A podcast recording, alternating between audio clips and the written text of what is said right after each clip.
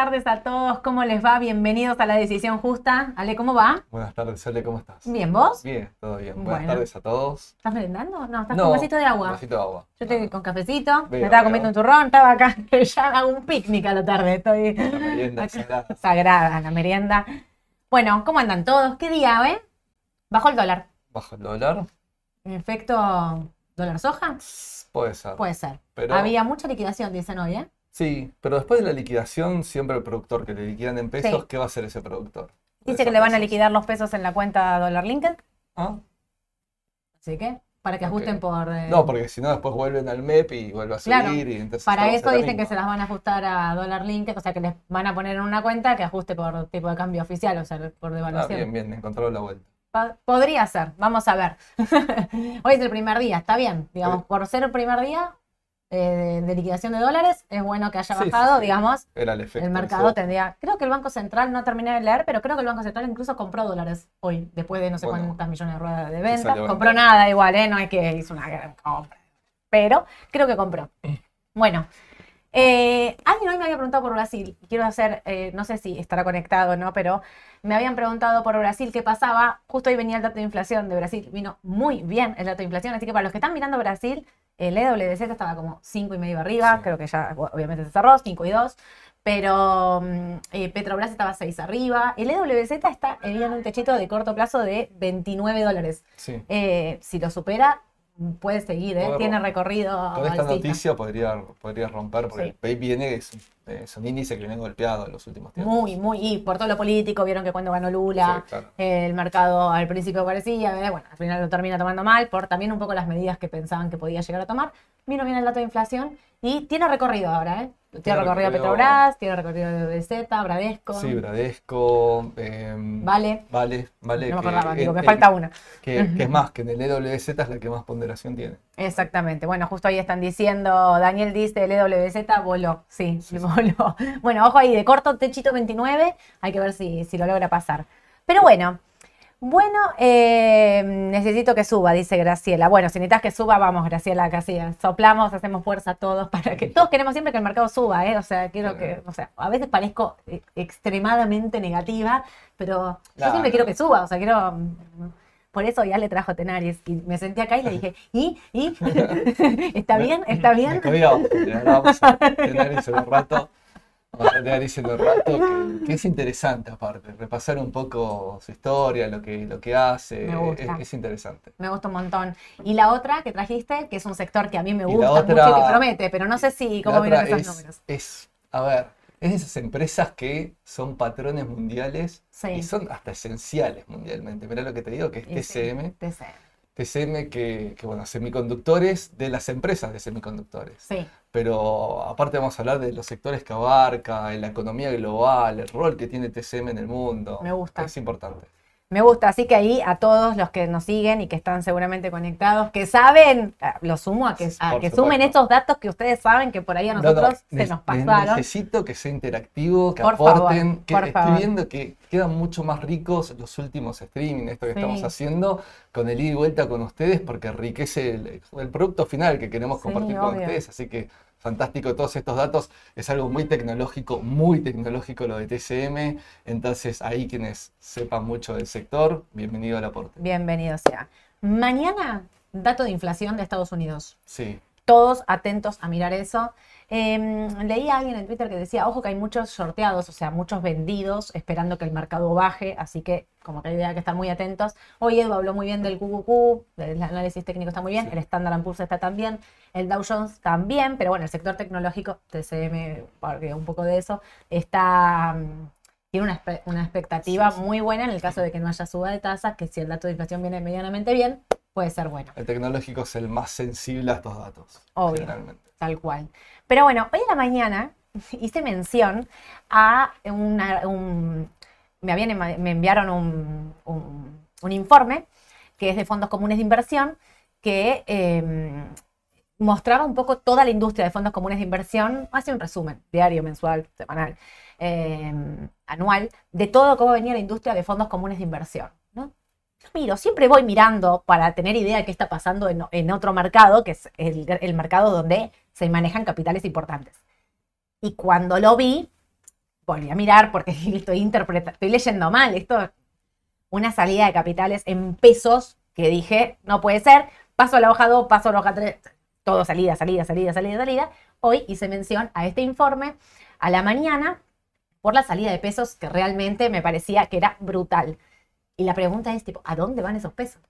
¿Dónde están esos pesos? ¿Qué hacemos con los pesos? Le estoy haciendo propaganda del programa de Mariano tal hora, pero ¿qué hacemos con los pesos? ¿A dónde fueron esos pesos a parar? ¿Dónde fue? ¿Dólar? No, no creo, porque bajó. Mm, las cauciones subieron. la Las cauciones subieron en su volumen, pero eh, pedí autorización, porque como no era un informe propio de Raba, pedí autorización, me dijeron que sí, que lo podía compartir, porque es información eh, pública, así que yo traje para compartir y para mostrarles a ustedes únicamente los datos para que los analicen. ¿Puedo compartir pantalla? ¿Puedo meterme en la computadora de Ale y compartir pantalla? Escúchenme, no sé si van a llegar a ver, pero pudimos subir los pesos se van a cedear, dice Patricia, sí. Bueno, creo que están, ¿dónde están estos? En, las, en la... Eh, en la descripción, ¿no? Ya pusimos estos archivitos, eso, ¿no? Pregunto. Sí, ahí están. Bueno, en la descripción hay un, si quieren ir a mirar para mirar exactamente los números puntuales, eh, está este informe que es el que me llegó de Mega QM, que esto es Mega Inver, que es una, empresa, sí, básicamente, que se dedica a fondos comunes de inversión, tiene sus propios fondos comunes de inversión, ARMA, eh, pero hace este informe que es de todos. ¿Sí? Yo voy a mirar en mi pantalla para no perderme. Esto es, ¿ven eso rojo? Lo rojo son rescates, lo verde son suscripciones. Esto es cash flow diario en pesos por cada una de las categorías de fondos. O sea, los pesos que se sacaron de este fondo común de inversión, no de, Mega de Mega, de Mega de Mega de, es de la totalidad de los fondos comunes, ¿sí? Quiero que lean esto. 210 mil millones de pesos fueron retirados en hoy, esto perdón, esto es día de ayer. de ayer. Esto es lunes 10 de abril, salieron en pesos. Pero fíjense que el rescate más grande fue de fondos Money Market. 173 mil millones de pesos se rescataron ayer en, este en estos fondos comunes de inversión. ¿Qué son los money market? Son los pesos que se utilizan para todos los días. Yo sé que muchos me van a decir, Sole, esa salida de pesos es porque después de un fin de semana largo, de cuatro días, todo lo habíamos puesto la plata ahí de fondos comunes de inversión para que rindan, ¿no? Jueves, viernes, sábado, domingo y el lunes retiramos. Bueno, pero si miran el del miércoles, es igual. El último día hábil es igual. O sea, hay salida de fondos en pesos todos los días. Atentos con esto. Pero miren, el del money market, digamos, es el que más eh, salida tiene, ampliamente, digo, 173 mil millones, contra 9, que es el de, duration de, de 0 a 5 años, digamos, un bono corto, ¿sí? Después vienen las letras del tesoro, Después vienen eh, bonos de corto plazo, mediano a largo plazo, mayoritariamente em, corporativos. Pero fíjense lo que me llama la atención. Toda la salida de, es en pesos. Lo que es verde, que son eh, las suscripciones, son en dólares. Esto, esto es a lo que yo hacía mención hoy a la mañana, ¿no? Miren, este es diario por eh, cada una de las categorías de fondo. La pregunta que todos querían hacerme es, este es mensual. Esto es mensual, ¿sí? Esa es la salida mensual de los fondos comunes de inversión en pesos. Entonces, para que vean que está negativo y fíjense lo verde es casi todo cosas en dólares, ¿sí? O sea que serían las suscripciones. Paso, miren, esto es anual, bueno, anual negativo y positivo. Algunas cosas todavía están positivas a pesar de los rescates que vienen sufriendo en los últimos en los últimos días y meses, pero atentos con esto. Pero miren esto cuando me preguntaban. Esto es por administradora. Miren quién es el que más eh, diario, ¿no? Este es el que más rescató, es el Galicia. Pero lo que me llama la atención es si miran el segundo, el tercero, son todos bancos. ¿Sí? Son todos bancos. Es Galicia, es francés, es Santander Río, es Macro, es Superviel, digamos, Itaú. ADCAP, bueno, pero sobre todo Galicia. Lo que me llama la atención, esto es del 10. Miro el del último día, el del miércoles, y es Galicia también. Es Galicia. O sea, me, me, me sorprende. A ver, eh, esto es descriptivo de lo que está pasando. Con, con, tipo, conclusiones podemos sacar de esto, ¿no? Sí. Es decir, eh, evidentemente, a ver, hay- hay un ca- voy a rescatar cosas que, que- que dijiste. Primero, bancos Ujú. del top, no de los fondos más conocidos que son especialmente fondos Sí. comunes de inversión, sino de bancos. También puede tener que tengan un volumen muy grande, entonces se nota más, ¿no? Pero digo, eh, en el mercado en total. Segundo es, bueno, la gente decidiendo, la gente está diciendo, evidentemente, con estos números que estamos viendo, un cambio de producto. Obvio. Es decir, capaz no se sienten cómodos con algo y están, como decir, eh, virando para, para, Sí, sí, para para otro otro lugar, lado. ¿no? Eso es lo que yo les quiero decir. Hoy alguien me preguntaba, tengo renta variable en un fondo común de inversión, ¿qué hago? Bueno, no, a ver, por ahí hubo rescates en la renta variable, pero a mí lo que, la renta variable son acciones, digamos, va a subir, va a bajar. Yo igual prefiero, antes que un fondo común de inversión, prefiero siempre elegir mis acciones, lo que yo quiera eh, comprar en el porcentaje que yo quiero comprar, eh, antes que ir a un fondo común de inversión, ¿no? Pero digo, esto igual no deja de hacerme mucho ruido, esta, esta salida de pesos, que repito, ¿dónde van estos pesos? Yo me encantaría decirles, darles una respuesta. No la tengo, no la tengo, pero sí esto de, mm, eh, mm, eh, digamos, Sí, sí, los números son claros, digamos, o sea, no, no es una opinión eh, de, de Sole. Esto es eh, mensual, ¿no? Fíjense que, bueno, la salida es de, el principal es el banco macro y el industrial tiene suscripciones, pero igual supera el banco macro. Creo que esta es la última que traje, ¿no? Sí, Me parece, ¿no? Sí, sí. Sí, esta es la última. Listo. Eh, bueno, nada, quería contarles porque hoy había dicho que no sabía si lo podía compartir porque no era, no era nuestro, no era de Raba, pero sí quería compartirles esto eh, a ustedes porque por algo, por algo están decidiendo salir de pesos, de, de- de money market. Digo, los money market son cuentas remuneradas, más cauciones, más demás, pero rendir lo mismo que la caución, la caución es garantizada y no tiene, eh, no tengo ninguna duda de que es mucho más seguro que el fondo común de inversión. No dudo de, ese, de eso. Por otro lado, sí digo qué está pasando en la industria de fondos para que haya todo este desarme de pesos. De pesos, claramente. de pesos. Así que lo voy a dejar, lo había prometido, que No, lo iba a mostrar, no quiero robarte más tiempo, pero sí dejarlo, como les digo siempre, para que lo vean. Yo les muestro. No, No, quiero ocultarles nada. Sí, porque Eh, aparte es un producto relativamente, un fondo de money market, dentro Sí. de los fondos son de los más conservadores. Obvio, Aparte tenemos un rescate bastante rápido. sí. Por lo tanto, esa gente no creo que pase a un producto un poco más riesgoso, ¿no? Claro. quiero decir, no creo que vaya a la renta variable o a un CDR, como decía recién, por más que te permite cubrir. Eh, Seguirá estando en, en- en un producto, digamos, más o menos conservador. Hay que Claro. tengo, entonces, si salgo ahí, ¿a dónde voy? ¿Un plazo fijo o una caución bursátil? No tengo Sí. muchas más herramientas. No, Una letra es un poquito más riesgosa, rinde mejor, pero no creo que tampoco estén yendo para las letras. sí. Ahí me está diciendo Luis que además de la eh, dolarización de carteras, esta semana vencen cargas sociales, tarjetas de crédito, anticipos de bienes personales y ganancias más ingresos brutos. Bueno, ahí Puede tenemos, ser. puede ser, Va al gasto, digo, entonces. claro, entonces va a gasto directo. Claro. Bueno, digo, podríamos hacer esta- este ejercicio de seguirlos varios días ahora, a ver qué pasa, a ver si esto se repite, si sigue. Yo prometo seguirlo. El jueves traigo de nuevo con lo que pasó, eh, el- porque tengo el miércoles. Así que voy siempre un día como con un día atrasada, pero bueno, el jueves lo puedo traer a la mañana del mercado y mostrar qué pasó. Eh, ¿De qué mes esto es de ahora? Eh? O sea, esto es eh, 10 de abril. Sí, de- Este, este informe es del 10 de abril, de- o sea, de ayer. Eh, el Galicia, bueno, acá estoy leyendo la- las opiniones eh, de, de ustedes. El volumen de AL30, ¿cómo estuvo? Tal vez fueron ahí para dolarizar esos pesos. A la mañana, hoy, los bonos dolarizados bajaban fuerte, todos, de- aproximadamente 2%, 2,5%. Después, al finalizar el día, recuperaron y ahí hubo baja de dólar. Alguien decía esto, el blue subió. eh, el blue subió, pero viste que el volumen del blue es medio. Lo importante ahora es seguir más MEPI contado con liquidación eh, y ver que, cómo sigue eso. Pero bueno, Graciela dice: sería bueno verlo por día. Me, me, me comprometo. Lo sigo y se los voy trayendo para que lo podamos. Ahora que nos dieron el ok de que lo podemos mostrar, ya está, listo, no hay vuelta atrás. No, ¿no? no, está, está muy bueno el dato, el dato estadístico, la información está muy buena. Sí, viste, cuando decís de repente como esa alarmita, esos, esos datitos que a veces nadie está mirando o, o pasan desapercibidos y después Sí, decís, sí, che, sí. pero mira la salida de fondos que había Digo, los que miraron la salida de bonos eh, allá por aquel momento de esos bonos ser, anticiparon la salida de Martín Guzmán. Sí. Puf.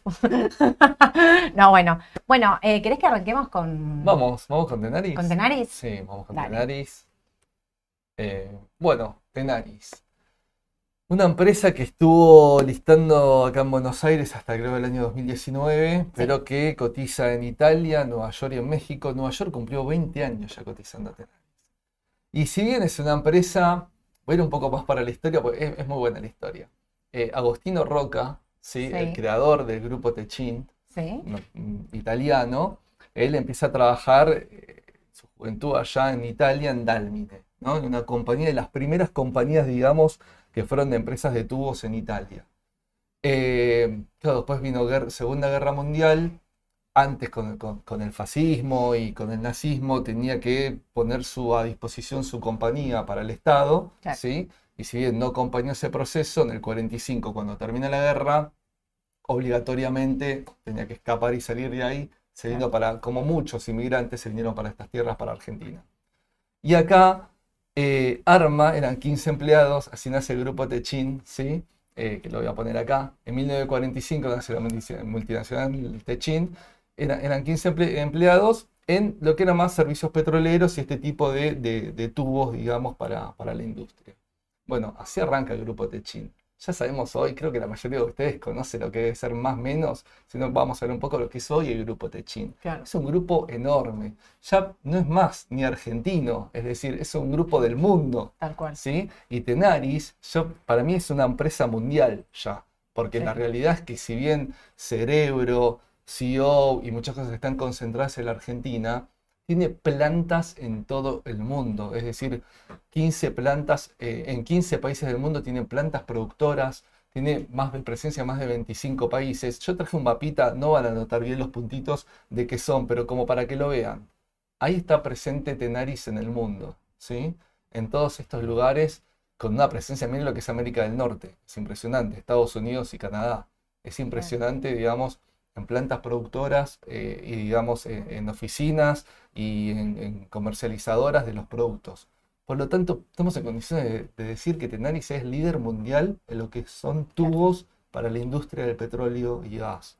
Absolutamente. Me encanta que empezamos con, mira Hugo lo que cuenta, con el canje de Siderca Tenaris compré mi primer auto cero kilómetro en 2005. Me encantan esos, detalles. Bueno, cuando se radica acá, bueno, como grupo Techin, después queda como Tenaris, abre una planta en, digamos, en Campana, sí. que la llama Dálmine, de hecho hasta hay un club de fútbol en la zona de Campana, se llama Dálmine como, como siderúrgica, Después em, está, digamos, em, la, otra planta que también hace Siderca, también de la misma zona de Campana. Después queda como Dalmine Siderca en fusión la compañía. Y bueno, desde ahí sale, digamos, la producción de tubos para la industria, ¿no? Eh, así que bueno, ¿cómo está compuesta? Bueno, San Faustino, 60,45% es dueña de Tenaris y esa empresa a su vez está controlada por una empresa que se llama Roca y Partners, ¿sí? que es de la familia Roca. Exactamente, está constituida la, la, Tenaris, la Tenaris que conocemos, que cotiza en Nueva York, es una empresa constituida en Luxemburgo. ¿sí? Tiene activos en Argentina, como en el resto del mundo, como estamos diciendo ahora si bien nace el origen acá en el país y todo, bueno, el grupo económico se fue ampliando enormemente, hay empresa controlante de la controlante de la controlante y bueno, siempre hay una red de compañías importantes. El beneficiario final, te diría la gente de compliance, identificame el beneficiario final de esta compañía. Exactamente, pero bueno, necesito cae la, la familia Roca principalmente y el resto cotiza en bolsa, ¿sí? esta parte es la parte que digamos está controlada. Perfecto. Acá te dicen que el cráneo era su hermano que murió en un accidente de avión. Mira, yo ni sabía eso, toda esa parte de la historia. ¿De Agostino o de mm. Paolo ahora actualmente? preguntamos a ah. Fernando. Fernando lo hizo, que nos diga. Dale, comentanos. Fernando. contanos todo, que ahora queremos saber. Bueno, mix, mix de, de ventas. Siempre, nada, ya me conocen, me gusta que, que, vean que es bueno por dónde vende la compañía, por dónde gana plata. Todos con costura. Detalle, para el que no sepa que, está del otro lado. Costura o sin costura se le dice a las soldaduras. ¿sí? si tubo con costura eh, y sin costura. El principal es sin costura, es el tubo completo, es de una pieza, de alguna forma de decirlo, ¿sí? de lo que, digamos, es el principal producto que, hace, digamos, Tenaris. Y lo que es otro son servicios petroleros, equipos e insumos varios. Si Tenaris también tiene equipos de fractura para lo que es, eh, digamos, eh, shale oil o la zona vaca muerta. Eso te iba a decir, eh, provee a vaca muerta, ¿no? Todo lo que es vaca muerta. También, también. Hoy, fíjate que, claro, a nivel mundial me representan 5,4% de lo que es equipos y servicios, ¿sí? Pero digamos que que eh, el, grueso, el solo tuvo sin costura, exactamente. Y vamos por países, es decir, ¿a dónde se originan o dónde son los, destinos finales de venta del grupo Tenaris? Bueno, Estados Unidos y Canadá, por lejos, 61% de sus ventas se concentran ahí, ¿sí? Después Sudamérica con el 20%, está Europa, Oriente Medio y, y Asia Pacífico. Como vimos antes, reitero, tiene presencia en todo el mundo, pero aparte es casi líder en todo el mundo. Sí, no sé si es la líder, la top, no me animo a decirlo porque tampoco tengo detalles, pero si no pegan el palo, es decir, esa empresa líder en el mundo realmente Tenari es muy reconocida, digamos, en el ambiente industrial en general, aparte. Y vamos a compartir un poco los números. Fíjate esto, Sole, mirá la comparación 2021-2022, los saltos que tiene digamos, Tenares, estos en millones, 6.500 millones, del 21 a 11.700 millones en ventas, los márgenes sólidos que tiene, ¿sí? Porque no solo nominalmente pasamos de una EBITDA de 1.359 millones a 3.648, que es mucho cash nominal, sino también la mejora de márgenes que tiene. El último balance de Tenaris es realmente muy bueno. Sí. Es realmente muy Sonrío porque sí. Es, decir, uno lo escucha, lo lee, a veces ve algún numerito, pero acá que tenemos un par de variables más del balance, podemos realmente ver, digamos, que tiene, que, tiene muy buenos números. La verdad que es una empresa muy sólida patrimonialmente y financieramente. ¿sí? Y, y ni hablar con este último balance. Sus activos, bueno, sus activos eh, digamos, no, corrientes y corrientes, más o menos se distribuye en mitad porque tiene mucho de capacidad, de, facilidades instalaciones para producir y equipos en el mundo, pero a su vez también tiene stock de lo que produce, por lo tanto y repartimos mitad y mitad, ¿sí? Eh, la relación de sus pasivos con su patrimonio neto. Vean esto qué importante es, lo marco acá abajo, ¿sí? Es decir, cuánto de todos esos activos están financiados por digamos, el capital propio, con la plata propia de la compañía y cuánto por terceros en deuda. La mm. deuda financiera es casi nada comparado con los números que estamos hablando, ¿sí? 729 millones. Y acá pocos dos datos que son muy importantes en el sector. El CAPEX, que el CAPEX es como se le dice a las inversiones, los bienes de uso, equipos, plantas, etc. Pero fíjate que si yo tomo, mirá las relaciones, no tomo la deuda financiera, le sumo si querés el CAPEX, y lo comparo contra lo que contra la EBITDA que genera 3.648 millones, es nada. Y, es más, lo comparo contra la caja, es decir, contra lo que tengo líquido en este momento. Y, prácticamente lo cubre. Es decir, es muy sólida patrimonialmente la compañía, creo que lo están viendo, y es un dato importante. Lo pasamos a ratios para verlo, ¿sí? Bueno, la liquidez, es decir, sus compromisos de corto plazo con sus activos de corto plazo, eh, digamos, no, hay ningún problema. Es decir, en tres veces supera sus activos a su deuda de corto. El endeudamiento, lo que vimos recién, la relación capital propio y, deuda contra los activos es muy baja y la relación deuda-vida prácticamente no existe. Es decir, con, meses de vida me cubre toda la deuda financiera. Es decir, es más, si yo lo comparo con todos los números que venimos viendo de otras compañías, de, otros vivos que estamos es haciendo, es, es, impresionante. es, una empresa muy... Tiene es, deuda. es, líder y es muy, muy sólida. Claro. Es decir, es una gran compañía. Em, ahora, vamos a ver algunos puntos importantes. ¿sí? Estos aspectos a considerar que siempre decimos, que nos gusta repasar como una conclusión final es una empresa que a pesar de todo lo que estamos diciendo, Sole, está muy, muy atada a la cotización de los commodities. Ahí pongo hierro, acero, hierro materia prima, se la transformamos en acero, ¿sí? Y petróleo. ¿Por qué? Porque si bien no es lo que ellos producen puntualmente, todo su destino va a la industria del petróleo. Y es más, de estos tres commodities, si bien obviamente el precio del acero importa, el de la materia prima también, se mueve muchísimo el papel por los, eh, las expectativas y con los cambios de los precios del barril de petróleo. ¿sí? No lo traje acá el gráfico, no lo pegué, pero si tienen en alguna de las herramientas que usan ustedes para ver gráficos y comparar el precio de Tenaris con la evolución del precio del petróleo, no es lo mismo, pero los comportamientos de, las curvas son muy parecidas. En algunos momentos se corta, lógicamente, ¿sí? Eh, puede ser una presentación de balance, puede ser algún hecho puntual del sector, puede ser eh, cuestiones que se despega un poquito del petróleo, pero digo, pero generalmente de estos tres commodities, y es uno de, los cuatro puntos, lo pongo como primero, el principal realmente sepan que es el precio del petróleo. ¿sí?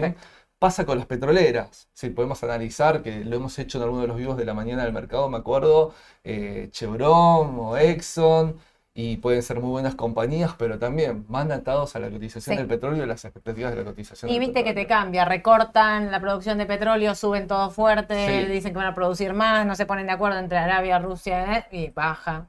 Capaz que ahora me dice, bueno, le explicaste los números, hablaste de la compañía, del negocio, todo muy puntual, pero si me termina pesando lo del petróleo, bueno, sí, la, realidad es que eh, es un punto importante y pesa la decisión. A ver, no siempre sigue el mismo patrón. ¿Sí? Pero sí está muy fuertemente vinculado.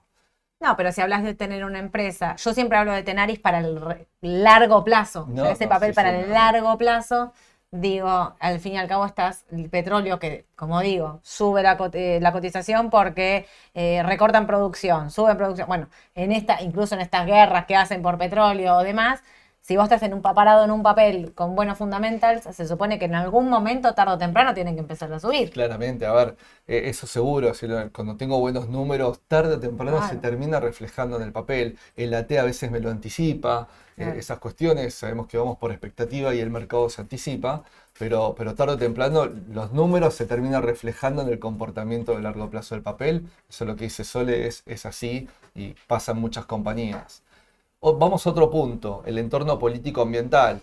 El sector energético en todos estos países es un sector estratégico, siempre lo decimos, por lo cual todo el entorno político, lo que tenga que ver con regulaciones, etcétera, es un punto a, tener en cuenta.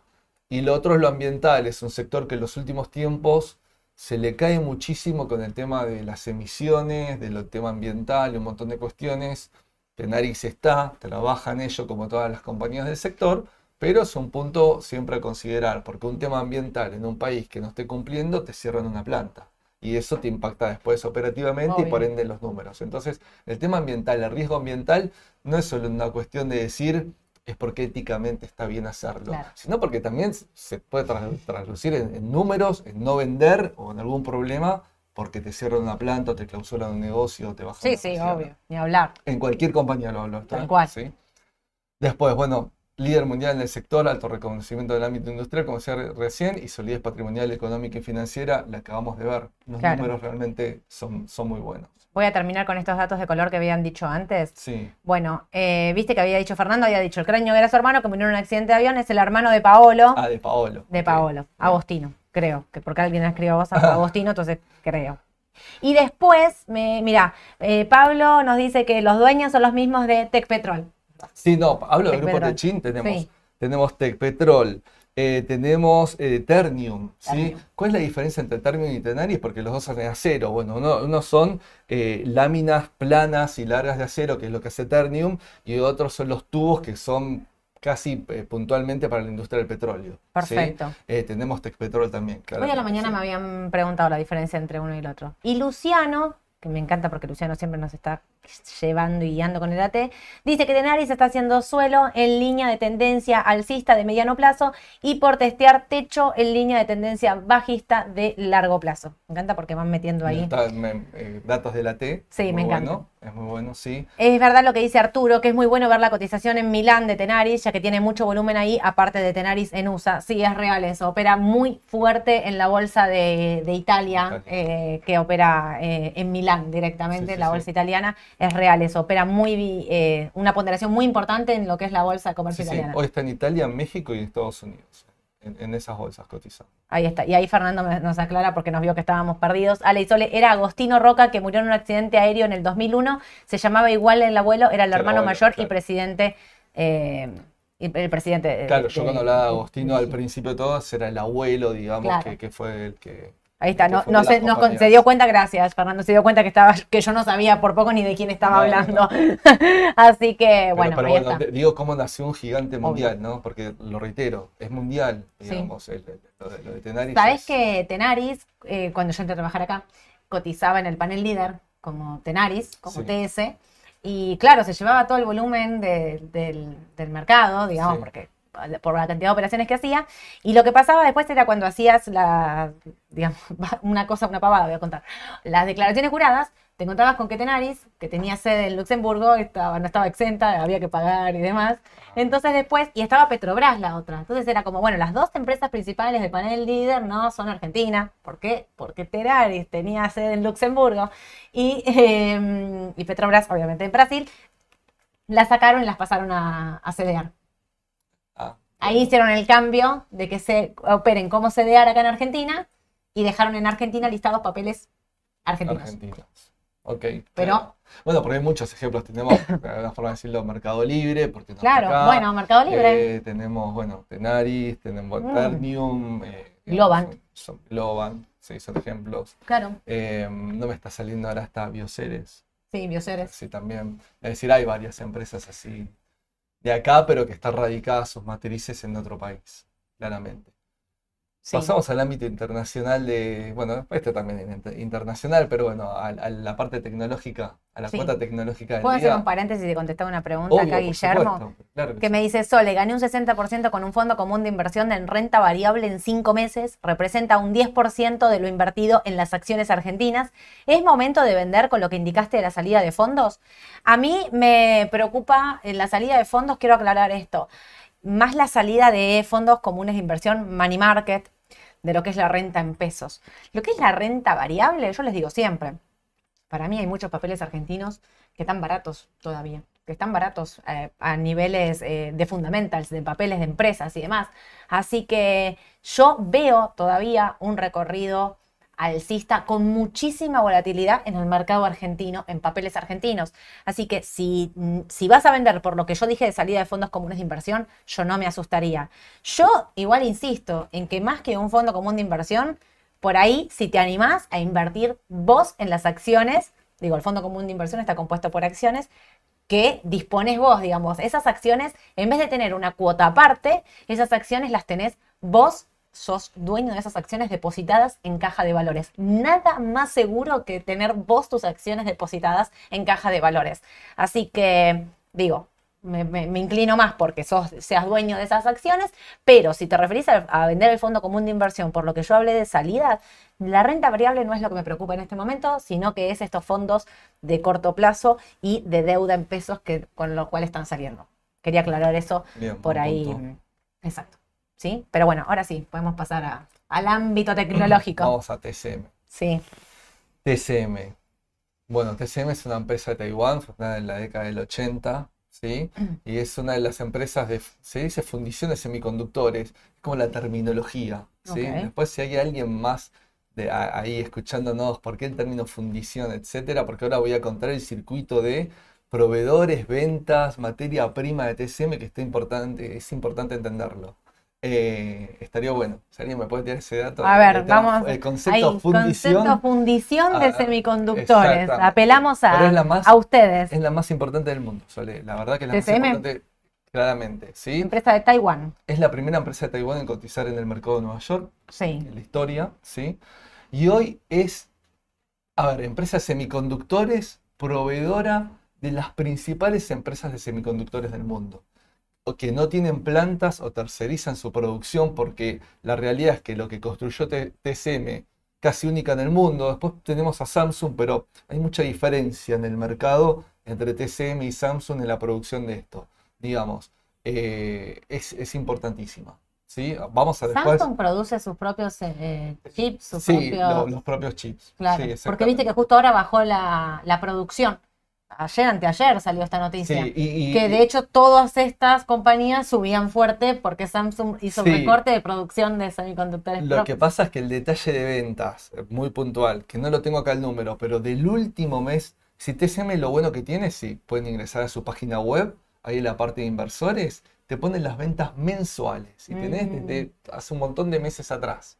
Es decir, entonces está buenísimo comparar mes con mes con otros años, cómo evoluciona, pero está buenísimo porque todos los meses te ponen sus ventas mensuales, está en moneda taiwanesa. Claro, me costó un montón encontrar, me costó un montón encontrar los números en dólares, pero moneda taiwanesa, pero no importa, eh, es para verlo en, en- en tema nominal, en volumen nominal, después vemos la relación de la moneda taiwanesa con el dólar, sino también, pero digo, eh, y, y el último mes, enero y febrero había venido muy bien, comparado con enero y febrero del año, anterior, y se pinchó en marzo el tema semiconductor. Mira. Ahora el dato de marzo se pinchó un poco y es lo que abre incógnitas. ¿Por qué? Porque el año pasado TCM bajó un 27% aproximadamente. En lo que va del año empezó a recuperar y va casi un 20 arriba, ¿sí? Así todavía no llegó a compensar lo que No. bajó. Pero ¿cuál fue este motivo? Bueno, el recalentamiento que hubo en el mundo post pandemia, con los estados interviniendo. Claro. Cuando empezamos a salir de la pandemia nos encontramos con estados con problemas, ¿sí? Aparte los semiconductores, ¿te acordás que no había? Que, No, no, o sí, sí, sea, sí, sí. no- no- por poco había autos que no se estaban fabricando por falta de semiconductores, había como un cuello de botella en todo el mundo. Pero, era- pero aparentemente, Sole, estos temas de inflación y, perdón, voy a ser honesto, recesión mundial, porque vamos a ser honestos, es decir, eh, por más que muchos no lo blanquean, pero digamos, Europa, Estados Unidos, Claro. están, si no es recesión, es muy parecido, ¿sí? sí. Hacen que, bueno, el consumo a veces cambie un poquito algunos Claro. comportamientos. Entonces, eh, bueno, aparentemente después semiconductores se pinchó todo el año pasado, la caída que tuvimos, y- Claro. y, venía bien este año arrancando, y este último dato de ventas no el fue bueno. 2022 fue terrible, pasó de 140 a ses- 60 dólares. Claro, es producto, Hoy está 89. producto de esto. Estamos ahí. Sí, sí, sí, sí, claramente. Pero bueno, eh, está el tema, digamos, de que había empezado a repuntar y ahora están estos signos de interrogación. Igual es un efecto, para mí, temporal. Es decir, Claro. estos productos son y van a ser demandados en el mundo. Es decir, todo, a ver, todo lo que es, eh, a ver, voy desde autos, aviones, aeronavegación espacial, inteligencia artificial, tecnología en general, celulares, computadoras, tablet. Es decir, Todo. todo pasa por TCM, casi. No digo Claro. por TCM, pero sí por los semiconductores. Pero TCM Claro. es el principal jugador. Tiene un rol importantísimo. Eh, la, la realidad es que lo que antes, tiene un rol mundial importantísimo en muchos sectores de, de- de las economías. ¿Sí? Acá es verdad lo que dice Daniel. Lástima del conflicto que tienen con China, si no sería más valorada. Es verdad eso. Sí, voy a hablar de eso ahora. Porque ahí, el, el tema del conflicto con China es, eh, sí, está el Está, conflicto, pero, pero- pero hay, una re- hay un vínculo de relaciones Sí. geopolíticas que a veces no es tan fácil, rompo todo y ataco, no- no, digamos, no, no es tan fácil. Ahora, ahora vamos a ver por qué. Para, voy a leer esto, lo voy a leer Sí. textual. Pablo nos dice, los chips se hacen de silicio monocristalino, Sí, ¿sí? Que se hace, Sí. creer, eh, que se hace crecer de silicio fundido. sí, el silicio monocristal, ¿sabes quién es el principal productor del mundo de silicio? Me muero, ¿no? China. El 70% del silicio del mundo se produce en China. Y uno de los proveedores más importantes, ya me estoy adelantando, Me encanta. de los sí. proveedores más importantes que tiene TCM es una empresa japonesa que lo que hace es el silicio metalúrgico. Entonces, ¿cómo es la cadena esta? Explícame. si China, si China me hace, eh, la producción de silicio, Sí. vamos para Japón, digo Japón, Sí. tiene varias compañías, pero la más importante es japonesa, sí tengo el nombre por acá, lo anoté, Shin Etsu Chemical, ¿sí? porque es química, ¿sí? Sí. Hace el silicio metalúrgico y la- las obleas base. Y eso es lo que le provee después a TCM, que TCM adapta en obleas para todos sus clientes y TCM elabora a medida. Tiene más de 10.000 productos distintos, porque no es lo mismo que le hace a Nvidia, que le hace a Apple, que le hace a, a- a- Sí, a las distintas empresas. Y a su vez, de lo que vende TCM, uno de los principales clientes, ¿sí? Es China. Entonces, para decir, Ale, ¿cómo es el circuito? Tiene la materia prima y aparte es compradora, pero depende sí o sí de lo que hace TCM y, bueno, entra en el juego Japón. Entonces, e- el punto es, ¿hasta qué punto? Porque si, si vamos a, vamos a lo peor. Dale. Conflicto China-Taiwán. Sí. Explota todo. Por ¿Sí? Dios. Sí. Y China, ponele, ataca a Taiwán. China ataca a Kamchatka, me muero acá. Oscar me hizo reír. Estoy, estoy con los dados tirando a China, Claro. moviendo las fichitas, pero si China ataca a Taiwán, se corta la producción de TCM, imagínate, se corta Estados, Estados Unidos, Europa, todas las industrias que mencioné antes, aeronavegación, automóviles, telefonía. Claro. Es decir, China aparte se está tirando un tiro en los pies, es decir, el silicio que produce, es decir, no, no va a poder vender, a ver, hace otras cosas China, Obvio, pero obvio. no va a poder vender y tampoco va a poder comprar lo, digamos, los, eh, los, ¿cómo se llama? Eh, lo- los, eh, ay, las obleas que hace Decente. TCM. Entonces, eh, complicado. Obvio. Es decir, ojo, ojo Cuidado China, si me esto, estás claro. escuchando ahí atrás, ojo lo que haces China. ¿eh? Escúchame, Tenemos a. Arturo del Blanco que nos explica lo que es la fundición de semiconductores. Genio, gracias Arturo. hace referencia a que fabrica por medio muy complejo de litografía diferentes modelos de chips que en general son diseños para, eh, por otros y TCM los fabrica. Ah, ese es Ahí el concepto está, el concepto de fundición. Gracias, Muchísimas gracias, Arturo Porque no del Blanco. fuegos, No, ahí está. eso, TCM bueno. fabrica los chips con máquinas de enorme complejidad que lo provee ASML, que lamentablemente no tiene CDR. ASML es de origen holandés-alemán. Ahí está, un genio. Bien, buen Muchísimas dato, gracias. buen dato. ASML es de origen alemán, pero cotiza, eh, ¿cotizará en Estados Unidos? ASML, esto lo sigo. Esto no, esto no queda acá, ¿eh? Es- es- esta, esta japonesa que yo te dije sí cotiza. Shin- Shinetsu. Shin-Etsu, que es una Sí, química es una sí, esa. Ya nos estamos yendo a... No, pero está bueno. Me toda- encantó. Toda, la cadena de, de- de semiconductores es, es fantástico. Mira, Bueno, acá Luciano nos agrega que con los lingotes de silicio, al fin y al cabo, ustedes sabían un montón de claro, esto, ¿eh? O ya no vengo más. ¿eh? monocristalinos se hacen las células fotovoltaicas de los paneles domiciliarios o industriales. También, también, exactamente. También, exacto. Sí, sí, sí. sí. Impecable. Eso es verdad, eso es verdad. También Muy la, la bien. célula fotovoltaica. Un, un 10 para todos. Un tema también. Trabajan en lo que es nanotecnología. Esto, Ah, esto me sí. encanta, nanotecnología.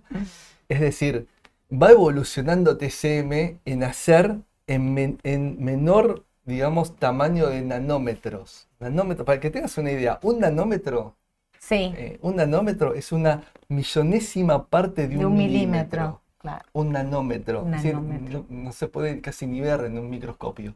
Digamos, es impresionante la tecnología, o sea, nanotecnología, lo micro esta tecnología, y los de 5 nanómetros, que son los más chicos que hace hoy, están, por ejemplo, en el chip A14 que usa Apple en sus teléfonos. ¿sí? Y es más, va a pasar con las próximas plantas, que lo pongo acá en este slide que están viendo ustedes, en el último punto va, a estar haciendo, ya está, es una realidad, una planta en Estados Unidos y una en Japón. Y esta de Japón va a ser de 2 nanómetros. Ah, es decir, bueno. Impresionante lo que se viene, cada vez es mucho más micro de lo micro del micro eh, en este tipo de tecnologías. Para ASML cotiza en el Nasdaq. Ahí, Sí. Incluso acá ustedes están- me lo dicen por WhatsApp, me lo dicen Bien. por acá. Cotiza en el Nasdaq, ASML cotiza en Estados Unidos. Hoy bajó el 1%, dice Alberto. Eh, lo pueden operar en Raba. ¿Qué les voy a decir? Obvio. Acá en Raba pueden operar Argentina y Estados Unidos. Así que eh, mañana empiezo a pasar de- No la voy, pero la podemos ver. La podemos analizar. Sí, sí, por ASML. Bueno, muy bien. Eh, bueno, como decíamos, trabaja por pedido, lo que decía Ahí recién, está, no sé, sí. decía recién ahí del otro día, verdad, trabaja por pedido en todas estas compañías. Es ¿sí? muy grande. Se dice que son las máquinas industriales más complejas del mundo. Mira. Sí, sí. Bueno, un poco vamos al mix, Dale. No, quiero así no se hace demasiado largo esto.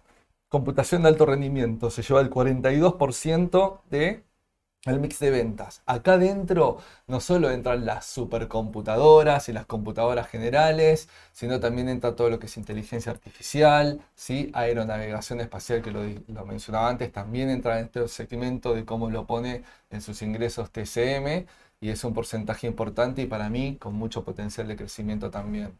Lo que es telefonía, principalmente celular, es el 38%, internet, automotriz y otro tipo de servicios, ahí estamos con, eh, con menor porcentaje. Y vamos a ver el, desti- el destino de la venta, de las ventas de, digamos, de, de TCM, ¿no? Sí. Principalmente compañías de origen estadounidense, ¿sí? 67% de sus ventas es Estados Unidos. Ahí tenemos a China con el 11%, lo que decía recién. ¿sí? China necesita de chip, necesita de las obleas, digamos, para sus propios productos, por lo tanto, ahí está el 11%, y después, bueno, Pacífico, Asia y Oriente Medio, Japón, ahí los destaco como con porcentajes importantes. Y un poco el tema de los números. Fíjate los márgenes que Estos tienen. dólares, ¿no? No me Sí, sí, hables. sí, Ok, dólares, listo, dólares. listo. No, no, estoy revolviendo para encontrar en dólares, están moneda taiwanesa, bueno, pero estos son dólares, ¿sí? Fíjate los porcentajes de, en la parte de, del análisis económico, ¿no? del estado de resultados, lo que son los márgenes de ganancia bruta, de vida, de ganancia final de la compañía, impresionantes. También un salto enorme entre el 2021 y el 2022. ¿sí? Y el 2022 ah, estuvo afectado, entonces ojo, porque en algún momento se destapa. Tener en cuenta esto. Si tenemos varias variables que tener en cuenta en TCM, pero desde lo que es número y gráfico, ojo porque puede, digamos, si en el mercado se anticipa, crecer bastante más, tienen más terreno para recuperar. ¿sí? Bajó un 27, hasta ahora va un 20 arriba. Perfecto. Y después, bueno, la parte patrimonial, ¿sí? Eh, lo que es, digamos, bueno, su deuda financiera comparado con sus activos totales. Y ahí el crecimiento entre año y año en sus activos fue un 20%, pero su pasivo solo creció un 16%. Si se hace cada vez más sólida, digamos, desde su patrimonio propio también. Muy buenos números, realmente muy buenos números. Una empresa que, reitero, para mí es clave en, ¿cómo decir?, el ordenamiento mundial de hoy. No sé sí, sí, sí, sí. Por lo tanto, el tema, reitero, puede haber un conflicto China-Taiwán, pero bueno, sería complejo. Es decir, va a impactar económicamente en muchos sectores económicos y países. ¿sí? Mira esto que nos dice Fernando, que me parece re importante. ASML vende los equipos eh, para tallar las pastillas de, eh, silicio. Y ahora Estados Unidos le prohibió vender estos equipos a China. ¿Ah? En eso que estabas hablando del conflicto y demás. O sea, fíjate cómo. Porque esto de la guerra comercial hace mil años. Sí, se dan, Se, dan una mano, son socios y se pelean y están todo el tiempo ahí tironeando. Pero es que pasa eso, porque hoy estamos todos relacionados con todos, porque Estados Unidos depende de China y después China consumidor de Estados Unidos y sí. Pero pasa, viste, que hubo como un simulacro, unas bombitas que Ay, por Dios. Horrible, esperemos que no, por favor. No, no. Esperemos que no. Eh, Acá Luciano nos habla de Kyocera, nos habla un poco también de Kyocera es una empresa japonesa que hace células fotovoltaicas, por ejemplo. bueno, ella nos pide hablar de First Solar. Bueno, en una época se operaba un montón First Solar, de los paneles solares, ¿no? Eh, si no mal lo recuerdo, era es, es, una parte. Claro. Es decir, esto es mucho más amplio que lo que es Mm. Igual me doy cuenta que ustedes operan en todo el mundo, porque Luciano me pasa hasta el ticker de Kyocera en la bolsa de Japón. O sea, me muero. Están en todos los. Ustedes sí que están en todos los mercados. me encanta eso. Bueno, un poco de valores. Capitalización de mercado, 450 bi, su hmm. valor, si esto también está en dólares. El beneficio por acción actual anual de 6.6 dólares por acción. Un price earnings de 13.6. Ha tenido un poco más por arriba, un poco más por abajo el tema de price earnings. Estoy tratando de ver valores históricos. Hmm. Igual es relativamente bajo en una tecnológica. En una tecnología, muy. Y aparte, tengamos en cuenta esto. Recién hablé de los números 2022 muy buenos que para mí todavía no se traducen en gráfico y precio a mi modo de verlo. ¿eh? Y aparte tengamos en cuenta, planta en Estados Unidos y planta en Japón que va a empezar a producir y vender en 2024, año que viene. Así que a largo plazo, si no hay ningún ruido, ningún problema, ningún conflicto, y con el mundo que uno espera que se va a venir, que es casi una realidad, de hecho hoy, me parece re buen papel desde ese punto de vista. Tengamos en cuenta el otro, pero desde ese punto de vista me gusta mucho. Perfecto. Eh, para dividendos, ¿sí? Y justo eché una mirada muy por arriba, como siempre, al análisis técnico. No sé cómo cerró yo al momento que hice, lo actualicé hace una hora y pico, y un poquito más. El precio estaba por los 89 de, TCM y ahí veía claramente unos soportes y unas resistencias en 85 y en 96, que vamos a ver si, la, si las respeta o no. Ok. Y vamos al final, ¿qué aspectos considerar? ¿sí? Empresa líder mundial, eso es importante. Quiero volver a destacar la solidez y su rol líder en el mundo. El tema demanda, lo que hablaba antes, ¿no? el, mes el mes puntual de marzo, que bajó el tema de las ventas de semiconductores, de la demanda, sensible a una situación capaz mundial en la que, bueno, capaz hoy no se demanda tanto equipo o lo que sea, pero digamos, hablo de futuro, me sigue gustando. Pero no dejo de hablar del tema de demanda porque pasó con los semiconductores 2022, la caída general de todas las empresas de semiconductores es importante. Conflicto China-Taiwán. ¿sí? Este es el otro punto, lo hablábamos recién, lo compartíamos con ustedes, ustedes lo compartían con nosotros. El tema China-Taiwán, si bien, reitero, me quedan mis dudas porque hay, hay otras cuestiones de fondo, pero el conflicto está instalado, porque lo leemos en los diarios todos los días y no está bueno, ¿sí? Y no es un factor a, dejar de lado, no lo dejen de lado, está ahí. Dependencia de muchos sectores económicos de sus productos, como hablaba antes, ¿no? Computadoras, teléfonos, eh, aviones, eh, digamos, casi todo dispositivos que está a mano, atrás hay algún chip y atrás de ese chip eh, el líder de este en el mundo. Por lo tanto, eso es importante. Y considerar su sólida cartera de clientes. Apple, Apple representa el 30% de las ventas de TCM, no lo dije, pero hoy está representando el 30% de las ventas de TCM. Qualcomm, Nvidia, AMD, Intel, Broadcom, hasta Nintendo es cliente de TCM. Mira, em, eh, me perdí. Eh, Arturo nos dice, porque justo te iba a preguntar, ¿sabes cuándo presenta balance? Y me lo contestó Arturo acá. Presenta balance el 20 de abril y en general tiene movimientos muy fuertes. Eso es verdad, tiene una volatilidad impresionante ese día, porque es de las primeras tecnológicas en presentarlo. 20 de abril es clave este balance, ¿eh? Es muy importante porque, digamos, por, por AT está, tiene todavía un recorrido alcista importante.